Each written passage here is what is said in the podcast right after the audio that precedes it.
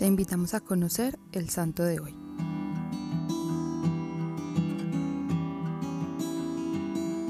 Hoy conoceremos la historia de Santa Mónica, madre de San Agustín de Hipona.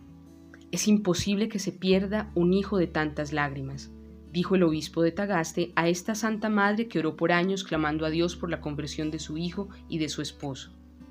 En esta ciudad de África del Norte, en lo que hoy conocemos como Argelia, nació Santa Mónica en el año 332. Aunque fue formada con una estricta disciplina, de joven empezó a tener una creciente afición al vino, el cual tomaba escondidas, ya con demasiada frecuencia, del depósito de su casa. En cierta ocasión, al llamarle la atención a un obrero que trabajaba para su familia, éste la llamó borracha, lo que fue para ella una alerta que la impactó de tal manera que jamás volvió a probar la bebida. Meses después de esta decisión, Mónica fue bautizada e inició su proceso de conversión. Ella deseaba una vida retirada, dedicada a la oración, pero, tal como se usaba en la época, sus padres le tenían arreglado matrimonio con un hombre llamado Patricio, quien era muy buen trabajador, pero con una serie de defectos que hicieron sufrir a Mónica por muchísimo tiempo. Era adicto a la bebida y al juego, mujeriego y con un genio terrible, además de ser pagano, por lo que no comprendía ni compartía la espiritualidad de su esposa. No obstante, aunque criticaba su oración constante y las generosas obras de caridad que hacía, nunca se opuso a que las realizara, jamás la golpeó, pero la gritaba constantemente, estallando al menor disgusto. La respuesta de ella a sus provocaciones era una que aún hoy resuena en la sabiduría popular, aunque no siempre se aplica. Como para pelear se necesitan dos y yo no acepto entrar en pelea, pues no peleamos.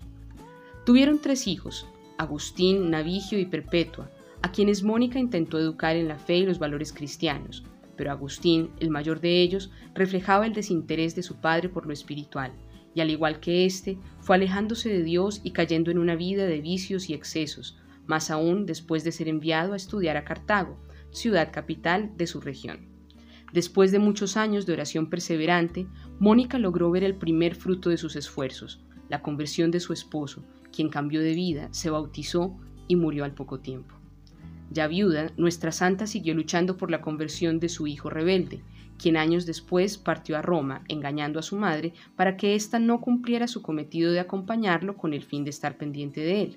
Pero ella, quien a pesar de su paciencia era una mujer con carácter, de firmes decisiones y que jamás perdió la esperanza, decidió tomar otro barco e irse detrás de él.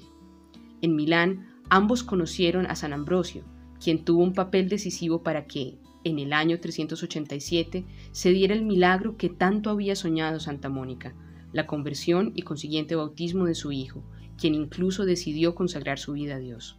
Agustín deseaba volver con su madre a África, pero un día, mientras ambos hablaban sobre las alegrías de la vida eterna, contemplando el atardecer en una casa frente al mar en la ciudad de Ostia, Mónica le dijo, ¿Y a mí qué más me amarra la tierra? ya he obtenido de Dios mi gran deseo, el verte cristiano. Poco tiempo después, esta increíble mujer que, como lo diría el mismo San Agustín, lo engendró dos veces, pues lo llevó también a la verdadera vida en Cristo, enfermó gravemente y finalmente falleció el 27 de agosto del mismo año, 387. Santa Mónica es un claro ejemplo de lo que pueden lograr el amor de una madre, la fidelidad a la misión recibida de Dios y la perseverancia en la oración.